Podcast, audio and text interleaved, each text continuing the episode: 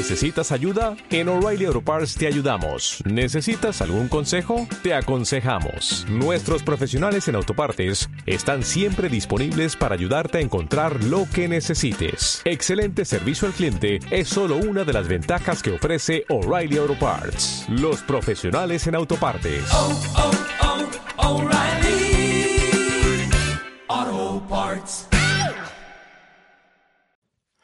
Hola a todos, bienvenidos un día más aquí a mi podcast. Eh, ya estamos en 2021, ¿eh? parece que fue ayer y bueno, más o menos fue ayer. Pero no, mm, en realidad es el concepto este de 2020 lo, lo que ha cambiado la cosa. ¿eh? En marzo era como, hostia, qué lento se me está pasando el año.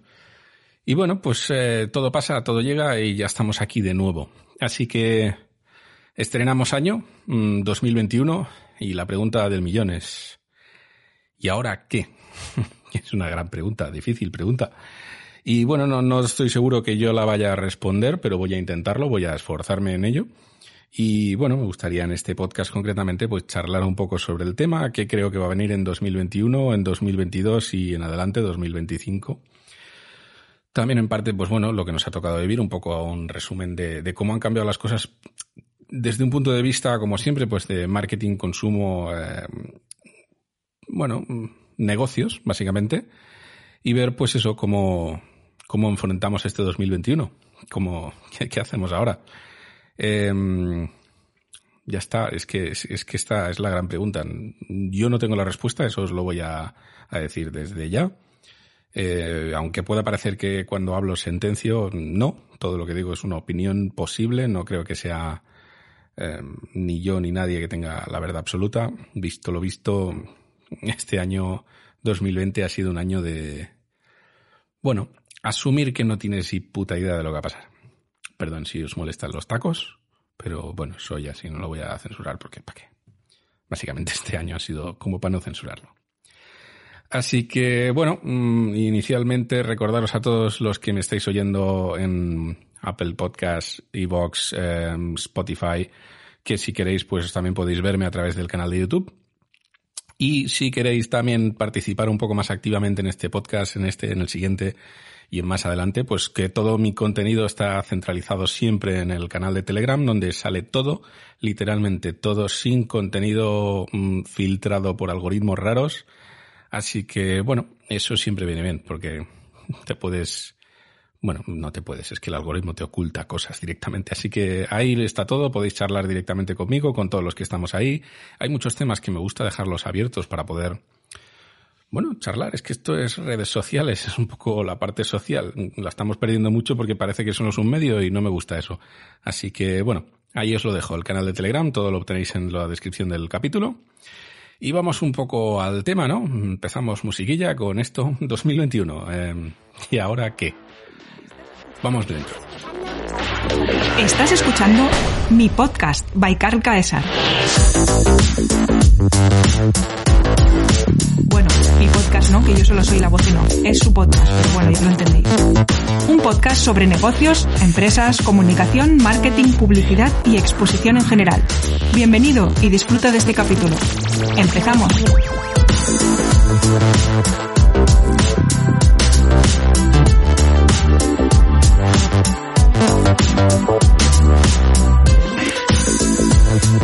Vale, pues ya estamos. Eh, para aquellos que me estén viendo a través del canal de YouTube, eh, podrán ver que llevo una sudadera y me parece un buen resumen de 2020. Eh, el teletrabajo ya está aquí. El teletrabajo ha llegado y es posible que haya llegado para quedarse. Según varios estudios que, que bueno, se han informado un poco sobre el tema, han hecho encuestas, eh, hay una disparidad bastante grande entre grandes empresas y pymes y microempresas. Eso, bueno, pues lo de siempre tampoco es nuevo. Pero en el tema del teletrabajo, sobre todo las grandes empresas, lo que se han visto es, eh, primero, forzadas y una vez que lo han probado, mmm, bueno, eh, mola. Mola por varias, varias causas que vamos a desarrollar ahí. Y bueno, pues eso hace pues que la gente pues pueda ir a trabajar con ropa un poquito más informal. Tienes la camisa guardada ahí para cuando tengas que hacer una videoconferencia. Y mientras tanto, pues oye, si es que para qué sufrir, para qué ir con ropa incómoda, no hace falta. Si eres bueno en tu trabajo, eres bueno en tu trabajo, da igual cómo te vistas. Bueno, no, pero eso ya lo desarrollaremos otro día. Así que bueno, a partir de ahí pues vamos a empezar un poco con ese tema. Es decir, todos sabemos, pues bueno, un poco más o menos aquí en España, no sé cuánta gente me escucha desde fuera, pero aquí pues a partir de marzo eh, hubo un aviso de confinamiento. Punto, se acabó, todos para casa. Eh, eso es un shock, es un shock para muchas empresas que no han estado preparadas, que no han estado suficientemente digitalizadas, que no han sabido controlar cómo trabaja la gente y que la única manera de controlar era que alguien viniera a las nueve y se fuera a las seis o cinco, no sé. Eh, ese ha sido el gran cambio y creo que es el gran cambio que nos viene y cambio en general en el sistema productivo. Es decir, cuando tú solo puedes controlar las horas que trabaja una persona en vez del trabajo realizado, pues tenemos un problema, tenemos un problema enorme porque no es, es imposible de cualificar ciertos trabajos. Yo personalmente considero que alguien venga a trabajar a mi empresa, se siente en una silla y se levante a la hora de comer para comer y luego se vaya a la hora de salir, me es irrelevante. O sea, o trabajas o no trabajas. Estar por estar es tontería. Y en este proceso de teletrabajo, pues ha sido uno de los grandes factores en los cuales se ha tomado ese punto de referencia en el que decir, ya, es que por horas no lo sé. Eh, estaba el típico jefe que a las nueve de la mañana está escribiendo a todo el mundo, ¿estáis todos? Sí, sí, sí, sí, sí. Vale. Y a la hora de irse, ¿estáis todos? Sí, ya está. Eh, pero es que esto tampoco te sirve. Es decir, si no cambiamos un modelo de, de productividad, de saber que el trabajo está saliendo igual, es difícil. Y lo bueno es eso, pues bueno, con el tiempo se ha ido viendo que el trabajo sale igual. También tengo que decir, y esto, esto es muy importante, el inciso previo considero que lo que hemos tenido ahora no es teletrabajo, es, bueno, una, pandemia y hemos hecho lo que se ha podido. La gente que no estaba acostumbrada o que no ha tenido esos modelos de, adaptación, pues se han adaptado como han podido, tirando a mal. Mm, y algunos los que han aceptado un poquito y se han formado. Pero creo que falta muchísima formación, creo que falta muchísimo eh, protocolo de, este aspecto. por nosotros, por, suerte, en nuestra agencia, pues ya llevamos tiempo, sobre todo en eso, en algunos eh, project managers que ya llevaban portátil, que ya se dedicaban a trabajar en casa, que ya, pues no solo en casa, que a veces, pues no tenemos que ir a ferias, tenemos que trabajar fuera, y siempre han podido trabajar desde cualquier sitio, y bueno, pues hemos adaptado algunos cambios, pero en general nos hemos pasado bastante bien. ¿El problema cuál es? el problema de siempre. Yo puedo controlar mi entorno, mi entorno quiere decir mi empresa, yo no puedo controlar el entorno de mi trabajador, su casa. Entonces, pues bueno, hay gente que está más adaptada a ello y tiene pisos más grandes y tiene cambios así, y hay gente que no, que tiene pues un cuarto pequeñito, lo que cabe y, va haciendo. En ese aspecto creo que es uno de los grandes cambios y, y, futuras oportunidades que nos está dejando esta pandemia. Y es que este cambio de modelo de negocio lo podemos ver en cualquiera que se haya ocurrido ir al IKEA. Yo, por desgracia, tuve que ir Em, el apartado donde antes era de oficinas, que podría ser de unos 100 metros cuadrados, ahora es media planta. Ahora hay montonazos, pero, o sea, exagerados, de metros cuadrados dedicados a la oficina en casa. ¿Por qué? Porque la necesidad ha cambiado. Y esto implica muchísimas cosas, implica también un cambio en los modelos de, alquiler, en los modelos de, de, compra. Un montón de gente está yendo de las ciudades, está trasladándose a otras zonas porque Mientras tengas fibra óptica para trabajar y un ordenador, pues ¿para qué vas a estar en pleno centro de Barcelona, en pleno centro de Nueva York, en pleno centro de París o de Madrid? Porque puedes estar en el pueblo donde las casas valen la mitad, los metros cuadrados son 16 veces más, tienes espacio en el jardín para poder salir a tomar algo cuando no puedes salir de casa, que esto lo hemos vivido en el confinamiento, y bueno, pues eh, yo creo que este, este primer mm, viaje, por decirlo así, el susto, ha sido un, bueno, darnos cuenta de la mierda de pisos en los que estamos viviendo y lo de caros que son. Entonces, pues bueno, en, esta, en este aspecto va, a haber bastantes cambios, creo yo, a futuros. Yo creo también, eh, bueno, a ver, es que lo digo yo creo, queda muy bonito decir esto. Yo creo. Eh, yo creo también porque he leído bastante sobre el tema y me está informando. Eso para empezar. Y lo que yo creo, o sea, ahora cuando acabe de decir yo creo, os podéis poner a buscar eh, varios estudios que están sobre todo investigando esto. Es decir, la previsión de mercado no es una previsión porque sí, no es un yo levanto el dedo así y digo, bueno, pues yo creo que va a pasar esto. A veces sí, esta es una hipótesis, luego se estudia, se pregunta y se analiza, se hacen encuestas y mira, ha resultado que hay muchísima gente que se ha ido de grandes ciudades, donde más se ha notado, por ejemplo, es en Nueva York, en general, porque el, por decirlo finamente, la gestión del coronavirus no ha sido la mejor del mundo. En Nueva York dentro de lo que cabe mm, bien, pero es una ciudad hiperpoblada. En todas las mega ciudades pues hay problemas enormes. Eh, gente que estaba ahí pagando alquileres absurdos para tener pisos de mierda, pues se lo ha planteado muchas veces. Y, así ha sido. Ha habido una, un cambio bastante grande en la población que se ha ido a sus casas de, yo qué sé, Tennessee, Texas, eh, donde sea, donde antes tenían un rancho de 4.000 metros cuadrados, pues ahora prefieren estar ahí. Y, lo entiendo perfectamente. Y en este aspecto, pues bueno, es, esa parte de, oportunidades que, que, se han creado, que creo que están ahí, que creo que vale la pena comentar que mm, lo primero que habría que hacer es no escribir tus objetivos de este año en piedra. O sea, aquí más te vale que lo uses en lápiz y flojito. Eh, porque vamos, ya, ya, nos hemos dado cuenta que todos los objetivos que teníamos eh, en 2020 se han ido a la mierda. Eh, puedo decirlo finamente, pero es tal cual. O sea, es, es imprevisible.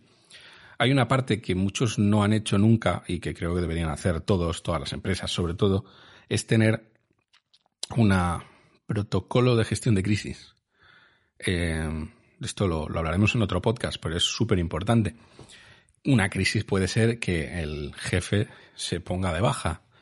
Eh, no hay que especificar por el coronavirus o por lo que sea. Realmente cualquier jefe, cualquier project manager, cualquier director potente se puede poner de baja en cualquier momento, con lo cual siempre hay que tener un protocolo para que en el caso de que pase la empresa no se vaya a la mierda. Sea eso, sea qué pasaría si se incendia tu local, tu oficina, tu nave industrial, si se inunda, si tal. Es irrelevante el por qué, pero simplemente si no pudieras disponer de ese espacio, podrías seguir trabajando, te, adaptarías de una forma relativamente rápido, etcétera, etcétera. Esta, esta es, bueno, pues eso. Nadie podía prever una crisis, pero bueno, sí que se podría prever de qué pasaría si no pudieran venir a la oficina. Yo qué sé, se estropea el transporte público y no tienes trabajadores en la oficina porque viven en otro sitio. Vale, ¿cómo podrán trabajar? Pues en esta, esta lista de tareas, bueno, ya os digo, es para dejarlo para un podcast aparte, pero es importante y nos hemos dado cuenta que mucha gente no la tiene, que va tirando, va tirando, va tirando como sea y bueno, la previsión es complicada. En este aspecto, lo mismo, los objetivos 2020, objetivos de 2021. Bueno, yo, yo tengo uno. Uy, yo tengo uno y os lo voy a decir, es muy simple, es muy claro. Sobrevivir. Punto. Si conseguimos sobrevivir a 2020 ya, ya es para darnos una palmadita. Esto para empezar. Eh, sobrevivir a 2022 va a ser difícil y, y, ahí está. 2023 a 2025 ya veremos. Y ahora viene pues un poco la mala noticia que, que no sé si te ha venido ya un poco el, el olorcito. Y es que, bueno, pues estar un año y medio cerrados es un problema. Esto va a traer consecuencias dolorosas a largo plazo, a corto y a medio. Así que lo que se viene es una crisis bestial, una crisis, dicen, sin precedentes y a nivel mundial, que ya veremos pues cómo, cómo de profunda puede llegar a ser.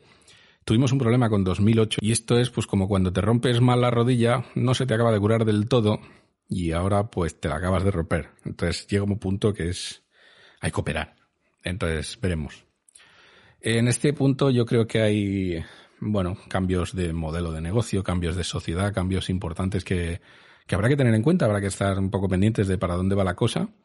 Yo tengo algunas ideas, algunas opciones que, bueno, que no son del todo mías, lo de siempre, pero creo que es importante ver. Y este, este tema de la movilidad de las ciudades, de la despoblación, pues es importante, es un tema totalmente llamativo porque hace que, pues ciudades muy grandes que funcionaban básicamente por el turismo necesiten modelos productivos diferentes, necesiten una sociedad donde el que vive en la ciudad pueda trabajar en la ciudad.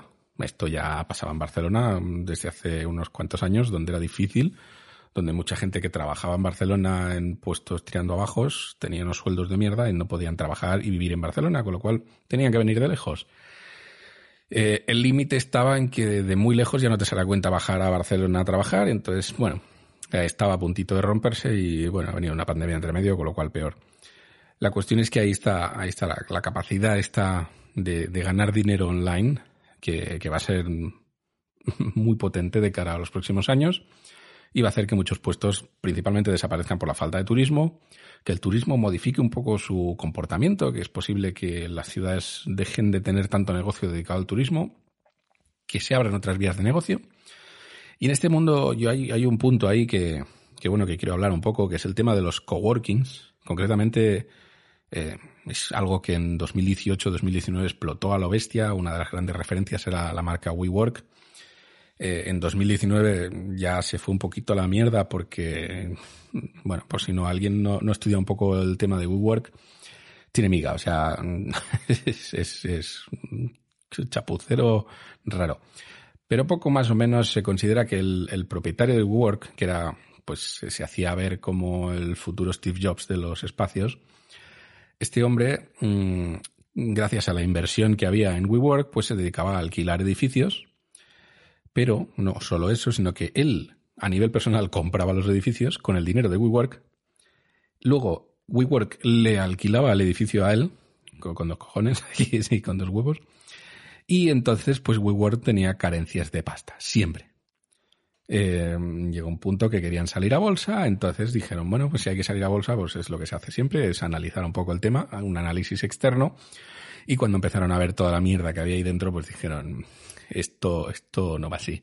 Para empezar, porque era un unicornio mmm, excesivo, algo, no sé si sabéis lo que es un unicornio, pero os lo podéis imaginar, ¿eh?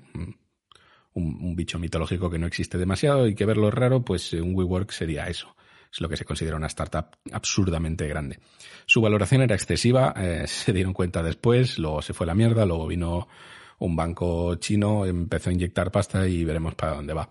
Porque cuando vino el banco chino y metió pasta, ¡pum! Pandemia mundial. Mm, hostias, ¿sabes? Es que, es que, ¿sabes? Cuando ya te pilla mal, estamos jodidos. ¿Cuál era el, gran, la gran baza de los coworkings? Pues bueno, pues que realmente yo no necesito comprar o alquilar un espacio donde trabajar 20 personas, que mañana puedo crecer y necesitar otro espacio, y pasado encogerme y, y luego tal, sino que directamente pues pagas por persona, algo que económicamente podía ser relativamente rentable, sobre todo porque el, el espacio que ofrecías era espectacular. Eso significa pues una mejora en la captación del talento, que la gente quiere ir a trabajar en tus oficinas, que tus oficinas son tremendamente más creativas, que tienes café por la mañana, tienes desayunos. Eh, bueno, pijadas mil. O sea, hay mucha gente que esto lo considera demasiado moderno y que la gente no está de acuerdo. Pero yo personalmente creo que el trabajador motivado es el mejor trabajador que puedes tener. Así que cualquier cosa que pueda hacer la empresa para motivarlo siempre será positivo para la empresa. Entonces, pues estos espacios ofrecen este, estos servicios, un, un lugar tremendamente creativo donde conectarse, donde tal. Lógicamente con la pandemia pues no te puedes acercar, no puedes juntarte con un montón de gente, no puedes eh, socializar y estos espacios han dejado un poco de tener sentido cuando la gente está trabajando en casa porque ya no puedes ir a la oficina. Y esto a la vez, pues bueno, pues hace que las sumas sean muy fáciles. Si yo tengo una empresa de 1.500 empleados, normalmente se tenía una oficina para 1.500 empleados. ¿Cuál es el problema? Que ahora ya no hace falta una oficina de 1.500 empleados. Ahora si tienes 1.500 empleados, igual con una oficina de 300 puestos de trabajo tienes de sobras. O igual puedes tener dos oficinas, 150, porque vas a estar en dos ciudades o cosas así. La mayoría de la gente trabaja desde casa. Esa gente puede coger el portátil e ir a trabajar el día que necesite desconectar, porque a veces una gente tiene que salir de casa, a veces no. Hay gente que le gusta, hay gente que no. En esa parte es un poco personal, así que no puedo, no puedo hablar demasiado. Yo sí que tengo claro que yo necesito una oficina, necesito cortar muy seriamente que salgo de la puerta, eso es mi casa y entro en mi oficina, esto es otra cosa. Pero sí que es cierto que en momentos de pandemia que me he quedado a trabajar en casa, sobre todo a la hora de redactar, de, escribir textos, me ha ido muy bien. O sea, realmente a veces cuando estoy en la oficina pues tengo un nivel de, de molestia, de ruido, de interrupción, de, bueno, pues lo que diríamos una oficina normal y corriente. Eh, en casa, pues estás en una comodidad diferente, te puede desarrollar un, una parte del cerebro diferente y, bueno, generas otras cosas. Entonces, en un modelo futuro en el que se considera que el teletrabajo no tiene por qué ser 100% teletrabajo ni, ni 100% presencial, sino que haya modalidades mucho más eh, blandas. Simplemente es eso, que tú tienes una oficina con unos espacios, el que quiera ir, que vaya, el que no quiera ir, que no vaya y que simplemente se irá escogiendo. Entonces tú puedes tener zonas de trabajo, reuniones, zonas de creatividad, zonas de tal. Y cada uno pues va escogiendo, oye, mira, yo el miércoles voy a trabajar. Tú la apuntas en la lista, pues se hace una lista y cuando estén los 300 puestos ocupados ya está. Y solo necesitas 300 puestos, 300 mesas, 300 sillas mm, y luz y agua y gas para 300 personas. Gas, calefacción, electricidad, no sé, como queráis. Donde antes es eso, o sea, es que el, el cálculo, o sea, cuando te das cuenta de lo barato que sale el teletrabajo, es posible que se quede, porque, porque es barato, ya está. Otro tema, y esto ya lo hablaremos, que sale barato porque alguien lo paga y ese alguien es el trabajador que está en su casa trabajando con su mesa, con su silla, con su puesto de trabajo. Eh, en el caso de, los trabajadores de nuestra agencia, allí tienen nuestro equipo. Eh, se lo llevé yo en persona, en una situación un poco complicada, pero bueno, en algunos les ha sorprendido tener un, un ordenador tan grande que, que la oficina no parece grande, pero luego cuando lo tienes en tu casa, pues impresiona. Pero es que es, eh, yo eso lo tengo clarísimo. O sea, mis trabajadores tienen que tener el mejor equipo posible para perder el mayor tiempo posible en trabajar y no en pelearse con el ordenador. Y lo he visto un montón de veces, un montón de empresas que tienen equipos de mierda. O sea, no, tíralo a la basura. Cuando tu ordenador es un PC de hace más de 10 años, eso es, o sea, basura. Eso no es una herramienta de trabajo. Eso es una molestia. Es una molestia que hace que los trabajadores no trabajen. Estén peleándose con el ordenador. Y eso es lo primero que hay que quitar. En ese punto, yo creo que cuando la empresa tiene el control absoluto del, del equipo, pues bueno, puede mejorar, puede mejorar las condiciones. Si es el trabajador el que escoge si compras un ordenador nuevo o no, pues puede que no. Si es la empresa, pues la empresa hace un renting cada cuatro años, ordenadores nuevos y a correr. Y ahí lo dejo. Otro día también hablamos de los rentings. Si queréis todas estas cosas que yo voy preguntando y que, que tengáis curiosidad, mm, vosotros lo escribís en los comentarios, en el canal de Telegram, donde queráis. Aquí desarrollaremos todo. Y en ese punto, volviendo al tema este, pues yo creo que los coworkings les ha pillado a pata coja. Es decir, es un sitio, un, un lugar especial, un lugar eh, chulo donde trabajar, donde gente con empresas, microempresas, pequeñas empresas, pues podían ir a trabajar. Multinacionales grandes podían montarse una oficina en una ciudad nueva en una semana, más o menos. Ibas a un WeWork, alquilabas una planta y fuera. Ellos ponían todo y tú simplemente tenías que llevar los trabajadores y los ordenadores. Así que, bueno, eh, veremos. Entonces, en todo ese punto, voy a irme un poco más atrás, eh, sobre 1960 a 1970, la gran crisis del petróleo de Estados Unidos. Ahí hubo un momento en el que ciudades grandes como Nueva York, pues se despoblaron por completo, la gente no se lo podía pagar, las empresas tuvieron que cerrar, la gente se fue, vamos, lo que sería una crisis.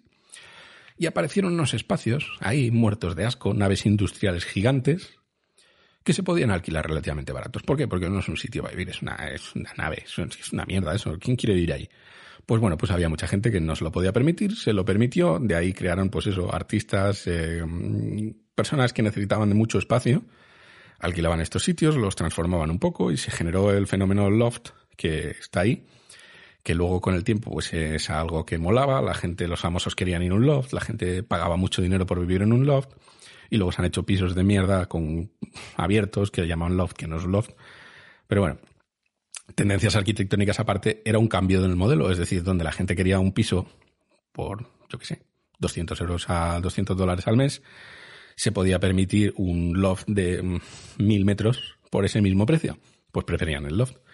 Entonces, ahora todos esos mm, espacios, todas esas oficinas que se van a quedar vacías, todas esas grandes megacorporaciones que están enviando a gente a teletrabajo, que, que ahora no solo es teletrabajo porque sí, sino que además semi necesario y además puedes acceder a cierto talento que antes era casi imposible, que bueno, yo tenía que acceder al talento que me podía permitir dentro de mi zona, gente que quisiera venir a trabajar a la oficina. Ahora puedo coger al mejor del mundo entero, literalmente. Yo prefiero que estén en mi zona horaria, pero bueno, que la zona horaria es bastante grande. Entonces, en este aspecto es posible que todas esas oficinas que se queden vacías, pues sean un mercado abierto, donde la gente no quiere ir a trabajar, igual quiere ir a vivir. ¿Viviremos en un futuro en una especie de oficinas de acristaladas con espacios gigantes? O ahí lo dejo. Es una posibilidad. No, no lo voy a negar. Habrá que ver un poco quién vuelve a la oficina y quién no. Ya, ya para empezar, eh, dentro de lo que, lo que es el tema de megacorporaciones, muchísimas corporaciones ya han dicho que teletrabajo hasta verano de 2021, seguro. Y luego ya veremos. Muchas otras también han ya empezado a hacer eh, temas fraccionados. Muchas se han quitado las oficinas. Es lo primero que ha pasado en la crisis. En marzo, confinamiento. Bueno, ya veremos. Abril, mayo, junio, cuando se ha visto el percal, vale, afuera los alquileres. ¿Para que voy a estar yo pagando un alquiler de 300.000 euros al mes si no va nadie a la oficina? También es tontería. Entonces, pues bueno, es un ahorro importante. Esa parte es importante. Y bueno, quedarán esos espacios, quedarán esos barrios que son gigantes en muchas ciudades, seguro que los conocéis, En Barcelona el Poblenou ha crecido muchísimo, un montón de naves industriales que se han ido al suelo para crear edificios de cristal gigantes de 50, 80, 200 plantas principalmente para oficinas y a, ese punto de crecimiento en el que justo llega una pandemia y ya veremos si, hace falta tanta oficina. Así que bueno, el espacio está ahí, el sitio está ahí, ya veremos. En este punto, pues eso, el precio del suelo es, la parte donde creo que más va a tocar, o, debería, ojalá, porque creo que es necesario, creo que en 2008 no se llegó a tocar lo que debería, y ahora estamos en un, bueno, en un mercado sin precedentes. Sobre todo en el tema de servicio de restauración, ahí Ahí, mm, bueno, pues, eh, ¿qué queréis que os diga? La situación está fatal. Para empezar, porque tú habías negociado un alquiler teniendo en cuenta que iba a un cierto aforo, que ese aforo iba a venir habitualmente y que el mundo era uno en concreto, y ahora te toca pagar ese alquiler a pesar de que tienes un 30% de aforo en el día que te dejan abrir y que además pues eh, te tienes que apañar como te puedas apañar, con ciertas medidas de seguridad que tienes que tomar, son gastos extras, son mil cosas. Entonces ahí yo, yo creo que donde más vamos a notar el, el precio o donde más se debería notar. Básicamente porque muchos negocios donde antes podía ser rentable ahora no lo eres. Y punto. O negocias alquiler o cierras. No tienes más opciones. Es que no, no te las dejan. Entonces eso puede dar muchas, muchas oportunidades a ese punto. Desde la descentralización del trabajo, donde creo que, bueno, en zonas rurales va a haber mucho más eh, personal trabajando, con lo cual se requerirán muchos más servicios, mucha más logística, mucho más gente que vaya a hacer reformas, que no todo esté concentrado en megaciudades. Es posible que también en las ciudades no haga falta 35 restaurantes por metro cuadrado. En ese punto, pues no tengo muy claro quién va a poder sobrevivir. Supongo que el que tenga el restaurante en propiedad, eso para empezar. Y el que no tenga hipoteca, el que ya, el típico restaurante de mi abuelo, mi tatarabuelo, eso es igual, pues aún pueden aguantar el que está pagando 15, 20 mil euros al mes por estar en el centro de una ciudad, o 100 mil, porque hay alquileres que son para flipar. Eh, antes te podía salir rentable porque por tu calle pasaban pues 10, 12 millones de personas al día, de las cuales entraban a tu restaurante, bar, cafetería, pues bastantes. Ahora pues pasan tres y pues bueno, concretamente en Barcelona hay una línea que es Plaza Cataluña, eh, sería más o menos el centro y de Plaza Cataluña para abajo, que es las Ramblas, todo eso pues es un, ciudad turista, o sea, básicamente, mm, donde iban turistas y donde nadie de Barcelona le apetecía ir porque los camareros te trataban mal, porque no era, no era un sitio para ti. está claro. Ahora sí, ahora están todos con unas ganas enormes de que vayas a tomarte algo ahí. Eh, pues bueno, ese es el problema, que tú te acababas yendo al barrio de, al bar de tu barrio y tomabas algo en el bar de tu barrio y ahora te tratan bien en el bar de tu barrio y no te apetece bajar al centro. Así que ya veremos. Todos esos servicios dedicados al turismo van a doler. Esto podemos entrar también en Airbnb, que ahora mismo, pues cualquiera que se meta en, en webs de alquiler, pues habrá visto que han aparecido como setas pisos nuevos. Hay algunas cosas que son totalmente ilegales, no las voy a comentar porque no soy abogado ni tengo demasiada idea. Sé que son ilegales, pero no puedo estar del todo seguro. Pero bueno, entre otras cosas, pues alquileres a 11 meses y ya veremos si, sí, no, alquileres a obligatorio tres años, creo que es el mínimo, o cinco. Así que bueno, se hacen mil púas del estilo de, bueno, como de aquí un año igual vuelve el turismo, pues yo de momento lo alquilo a una familia y luego la hecho y ya entonces empezaré a volver a, a, meterlo en Airbnb. Esos negocios están, están en la cuerda floja, Airbnb en general está en la cuerda floja, así que ya veremos cómo va. Yo creo que es eso, que es, sobre todo la, la base general de todo es tocar el precio del suelo. A, a día de hoy una de las grandes soluciones que ningún político se atreve a hacer, pero que creo que es la que va a tocar, es reducir el precio del suelo. Si reduces drásticamente, no, no, un poquito, nada, tonterías, de, no, a lo bestia. O sea, lo bestia. O se reduce drásticamente o la mitad de negocios van a tener que cerrar. Literalmente, la mitad. Y de ahí los que queden ya veremos.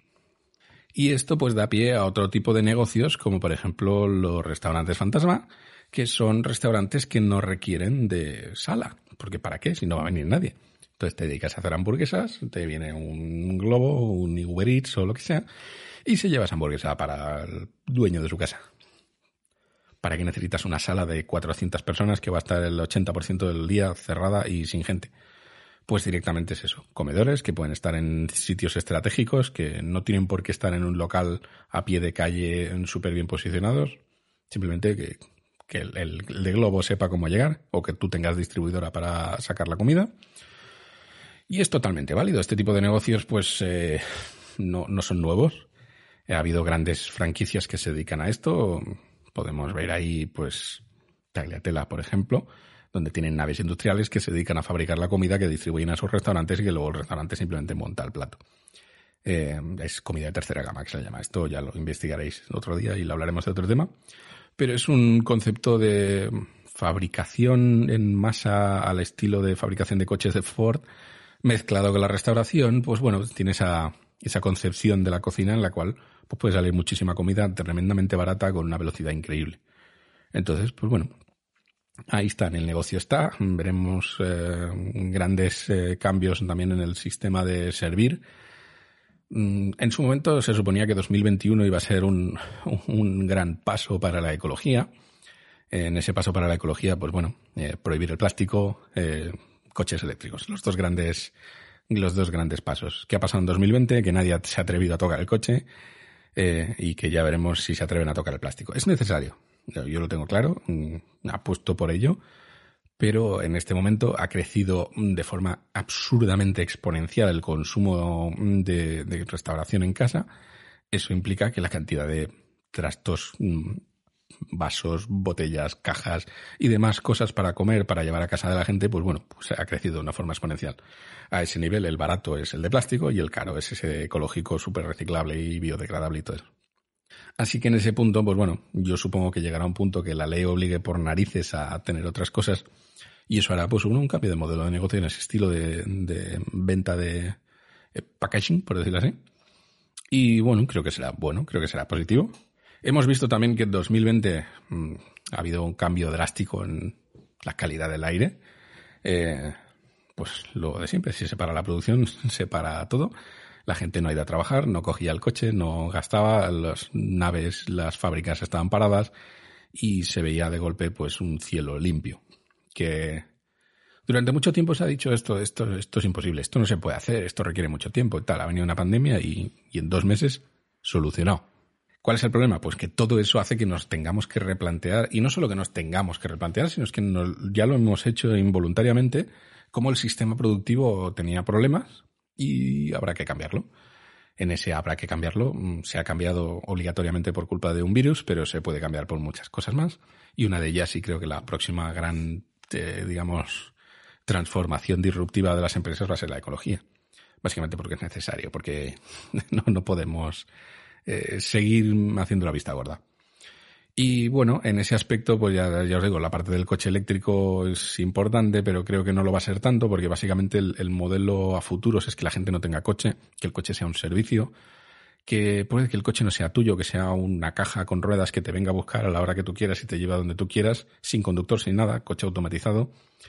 Eh, eso implica una reducción drástica en los accidentes de tráfico, que eso es positivo, pero también es negativo para todos los negocios que se dedican a reparar coches que no van a tener nada que reparar porque no se rompen, porque no se espiñan, porque frenan solos, porque todo. Entonces, pues bueno, en todo ese aspecto habrá un, cambio importante. Aparte, luego está el tema de los coches, eh, digamos, de ocio. Descapotable deportivo, pues te coges el coche y te vas a dar una vuelta por la montaña, te diviertes, te vuelves a casa, ya está.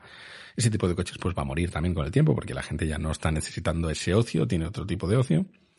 Eh, yo soy de esos que me gusta, que cojo la moto, me voy a dar una vuelta con la moto, mm, y me siento otra persona. Pienso mucho. A mí me gusta conducir y conducir me hace pensar y a veces cuando estoy bloqueado, pues conducir me desbloquea. Algo que durante la pandemia me ha costado porque, bueno, te tienes que quedar en casa, te tienes que quedar en casa. Pero me he adaptado y como yo se puede adaptar todo el mundo y ya está. Es, tan simple como eso. Es una de las cosas buenas del ser humano que nos adaptamos a cualquier cosa. Y bueno, en este aspecto ya os digo, es un, es un cambio importante en los modelos de negocio. Veremos cómo fluctúa, cuál es la previsión de, las grandes marcas de coches que no solo es eso, modelo coche eléctrico, sino directamente si va a haber ventas, si la gente va a realmente quererse comprar un coche.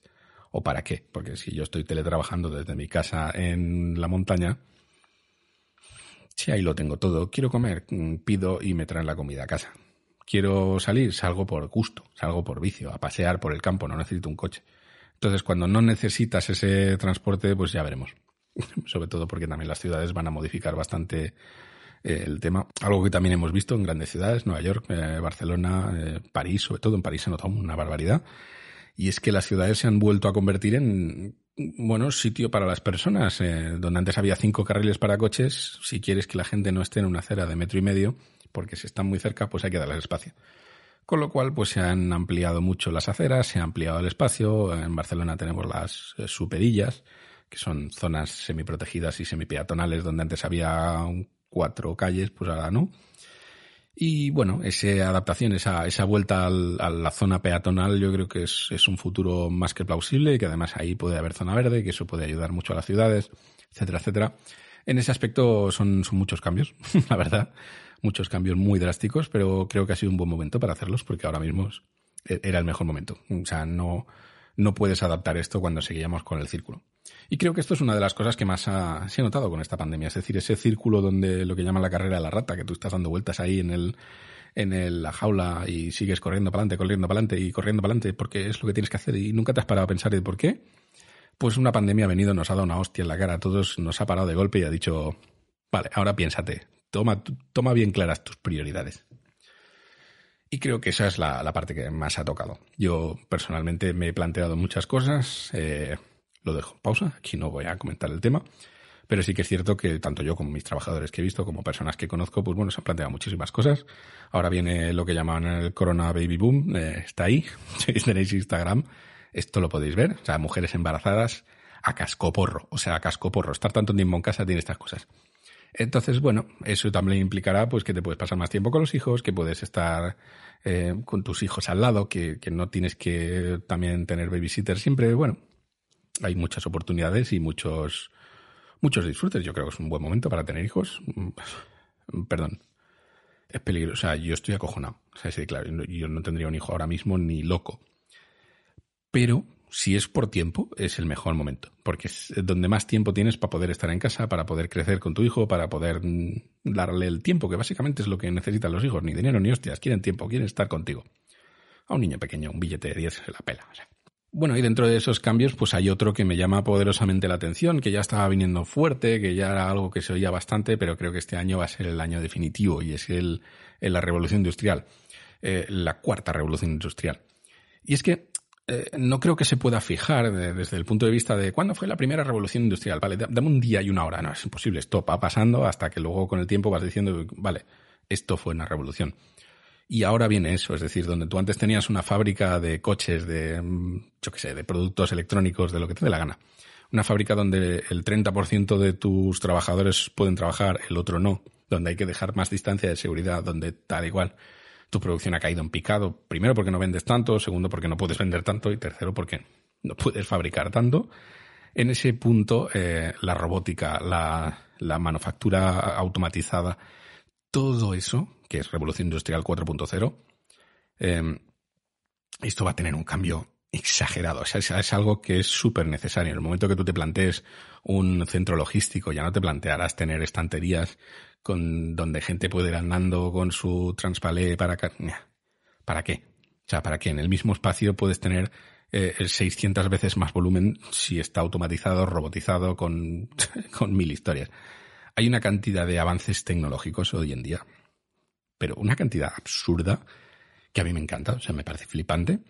Y en ese aspecto, pues, eh, bueno, cuando tengas que hacer una inversión importante, pues ahora es ese momento en el cual igual vas a preferir robotizar un montón de cosas, automatizar un montón de cosas. Que la gente que esté ahí sea gente eh, dedicada a otras cosas, que, que sea mm, semiprescindible para la producción, que sea gente enfocada en ventas, sea gente enfocada en reparar esos ordenadores, esos robots, esa indumentaria, todo. Toda esa parte súper necesaria que ahora mismo nos estamos viendo con problemas, pues eh, un, un, ordenador que lo controle todo reduciría bastantes problemas. Puede haber alguien sentado detrás en un ordenador que esté en su casa a 3.000 kilómetros de ahí controlando una fábrica entera. Entonces, en ese aspecto no hace falta ir a la oficina, no hace falta estar ahí, no hace falta controlar todo. Ya está. Esto puede suponer un problema porque va a haber un montón de gente que tiene que reciclarse. Yo no considero que haya estos problemas de, es que la gente no va a tener trabajo que hacer. Sí, siempre hay trabajo que hacer, la cuestión es que no es el mismo trabajo que estabas haciendo. En esa parte de, del reciclaje, de ese modelo en el cual todos nos tenemos que readaptar cada día, que es algo que, que yo ya lo tenía semi-asumido, el quien quiera pues puede ver el vídeo que hice a principios de la pandemia, eh, está en YouTube, ya está. Eh, pues en ese, en ese concepto de, de, aprendizaje continuo, una de las cosas que ha tenido un auge bestial y que creo que va a seguir teniendo un auge y que es probablemente una de las, eh, digamos, estacas que está ahí, que esos callos que nunca acaban de solucionarse, pero que es la próxima super necesidad que hay, que es la disrupción del aprendizaje. Em, algunos están intentando matar a, a, los colegios. No, no creo. Esto va a ser. Hay muchas cosas que aprender en un colegio que no solo se aprenden online, es imposible. Hay una parte de socialización, de, de, de conectar con gente, de tener tacto, de socializar, que es súper importante. Y no hay ninguna otra manera que no sea estando encerrado con unas personas que te caen ni bien ni mal, regulan. Ya veremos cómo te llevas con ellos. Y en ese aspecto, pues bueno, eh, cuando ya uno crece, cuando uno se hace adulto y cree que dice, mira, pues ya he estudiado arquitectura, soy arquitecto. Al cabo de 10 años, pues no me gusta arquitectura, voy a estudiar otra cosa. Al cabo de otros 5 años, pues mira, esa otra cosa tampoco me voy a estudiar otra cosa. E, ese reciclaje ha de ser continuo, de la misma forma que si quieres ser arquitecto, pues bueno, mañana salen nuevos materiales, nuevas formas, nuevos programas, etcétera, etcétera. En ese punto, el aprendizaje digital, eh, desde cursos online, plataformas de aprendizaje, libros electrónicos, todo eso mm, está, ha tenido, ya lo ha tenido un crecimiento exponencial, principalmente cualquiera que te enseñaba a teletrabajar, a mejorar tu producción, a usar herramientas de productividad en grupo. o sea, eso ha crecido bestial. Y no solo es que ha crecido, sino es que va a crecer en los próximos años, va a ser exagerado.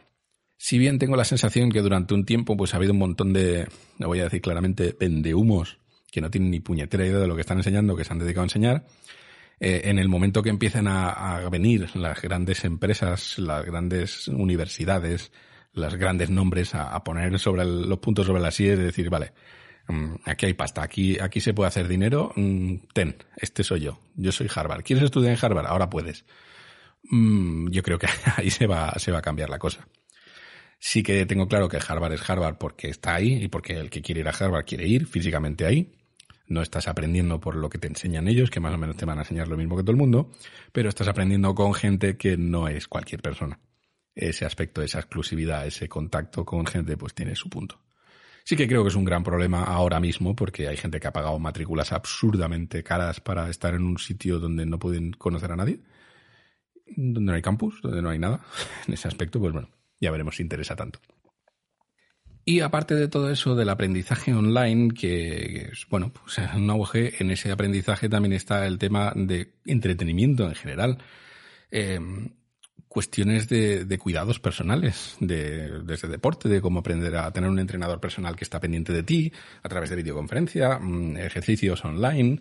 Eh, Apple ha presentado Fitness Plus, donde Apple se mete es porque hay pasta, eso lo tenemos claro. Mm, conceptualmente todo ese consumo de contenidos online, que antes estaba como muy dedicado a, a música y a Netflix y HBO y demás plataformas online de, digamos, pelis y series. Ahora estamos viendo pues que no solo se consume pelis y series, que también quieres ver a gente haciendo ejercicio y que te enseñe a hacer ejercicio, que te controle cómo hacer ejercicio, que puedas, eh, bueno, aprender cosas. Todo este, este consumo de contenidos es tremendamente importante. Es un, bueno, un bloque un bloque de dinero importante. O sea, hay, hay mucha pasta, hay mucha gente, muchísima gente que antes no tenía capacidad de comprar, ahora sí. Eh, esa es otra de las grandes cosas que ha cambiado 2020. Eh, muchísima gente ha comprado online. Eh, se considera que ahora literalmente el 80% de la población ha comprado online. Eso es muchísimo, es una barbaridad. Es algo que, que hasta hace cuatro días me parece que rondaba el 25 al 35 por ahí, una cosa así. Ha venido la pandemia y todo el mundo ha comprado. Al menos una vez eh, una cosa en algún sitio muy concreto, pero una vez. Eso quiere decir que ya lo has probado. Ya has visto que te ha llegado el paquete casa, ya has visto que no todos son timos y cosas raras en Internet. Y oye, eso te da unas posibilidades buah, bestiales, porque ya no tienes por qué bajarte la esquina a comprar, ya puedes comprar en cualquier parte del mundo, etcétera, etcétera. Eh, en ese punto, pues es lo mismo. Oye, un, entrenador personal, un psicólogo online. Ya no tengo que ir a la consulta. Puedo coger ya un psicólogo de aquí cerca, sino me puedo coger el psicólogo que me venga en gana, un psicólogo de Nueva York que es cojonudo, que es el mejor del mundo. Puedo contratarlo, que me haga una videoconferencia online, que me trate online. Todas esas cosas es súper, súper importante. A partir de ahí, también dentro de ese autocuidado, creo que es muy importante. Hemos visto también unos cambios importantes en el, sistema de salud, donde ya no podías ir porque era peligroso por todo ese, ese tema de la pandemia. Ahora sí, resulta que puedes hacer muchos trámites online. Eh, yo creo que con el tiempo van a mejorarlo bastante más, pero es súper importante y creo que es algo que no entendía que en 2020 todavía no lo tuvieran. Ahora se ha visto que sí, que puedes pedir consulta al médico, que pueden hacer recetas online, que pueden eh, tratarte sin tener que verte físicamente, a veces, a veces sí, te hacen un previo, pero muchas veces, mm, pues ese, ese mismo esquema de ventas que podemos estar utilizando nosotros, cualquier empresa más o menos eh, digitalizada, que hay un previo, que hay ese, ese, oye, quiero esto, vale, vas a pasar por una parte que te hace ciertas preguntas, que hacemos un briefing y te cualificamos. A partir de la cualificación veremos cuál es el experto que te va a tratar o que te va a llevar tu cuenta. Eh, donde esto es bastante normal, eh, en la medicina resulta que no, y ahora, pues bueno, pues se puede ser. Hay un médico intermedio que te hace un análisis, oye, mira, esto se puede diagnosticar, sí, esto se puede diagnosticar, no, mejor vamos a pasarlo a un especialista. Mm, bueno, es una mejora, es una parte importante, es un negocio muy grande que se está ahí. En videoconferencias one-on-one, entrenadores, lo que digo, entrenadores personales. Yo no, no solo quiero ver un vídeo de un tío haciendo ejercicio, quiero que me enseñe, quiero que me mire a mí, porque es muy fácil hacer mal el ejercicio y joder de la espalda. Entonces, tener a alguien ahí pendiente, pues es importante y eso en conjunto pues va a hacer pues desde un crecimiento exponencial en la venta de pesas. Cualquiera que haya intentado buscar pesas en Wallapop ha visto unos precios absurdos, en, grandes superficies están agotadas, etcétera, etcétera. El gimnasio en casa ha sido otro de los grandes beneficios de la, de la pandemia mm, desde ropa de deporte hasta esterillas para hacer yoga, eh, pesas. Eh, yo concretamente, el que, el que me haya conocido en, en Instagram, pues habrá visto que me he comprado un saco de boxeo para tener aquí en la oficina. Eh, de esto hablaremos otro día, pero va muy bien, o sea, uno se queda muy a gusto. A veces, después de ciertas llamadas, va bien darle a saco. Eh, aparte de eso, ¿no? Fuera de coñas, es un entrenamiento interesante, muy completo. Y básicamente, pues eso, ahora mismo tengo una oficina mm, vacía, sin trabajadores, toda para mí, que bueno, pues me dedico a aprovecharla. Es un poco eso.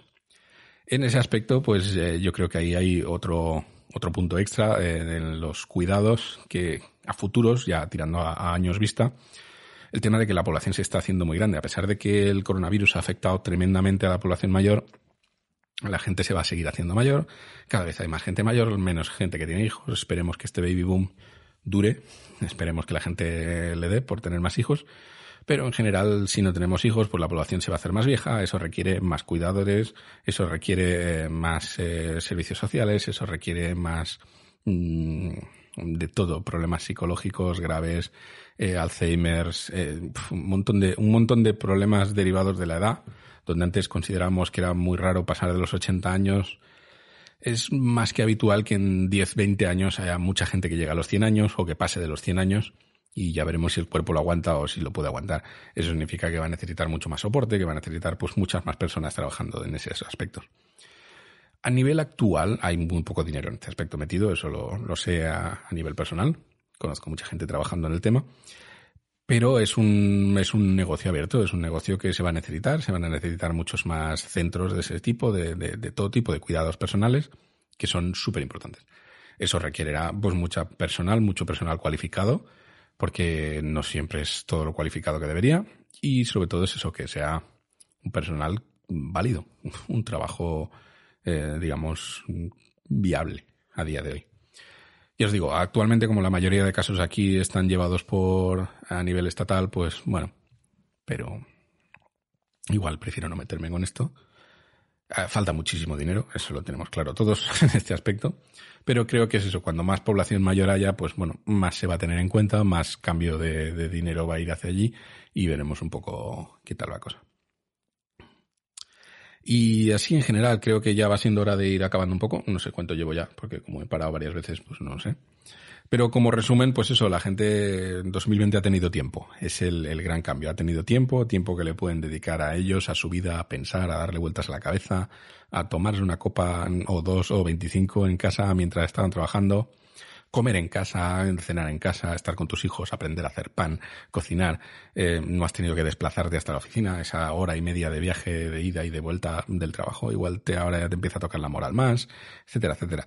Entonces yo creo que con esa valoración del tiempo que estamos haciendo, esas ocho horas para ti, ocho horas para el trabajo, ocho horas para dormir, ahora han sido un poquito más específicas, donde antes eran esas ocho horas de trabajo, luego entre medio tenías que quitar transporte, ir a comprar, etcétera, etcétera. Ahora has aprendido que puedes hacer la compra con un clic, que si ya tienes una lista de la compra más o menos bien hecha, pues hacer la compra cada mes con dos clics.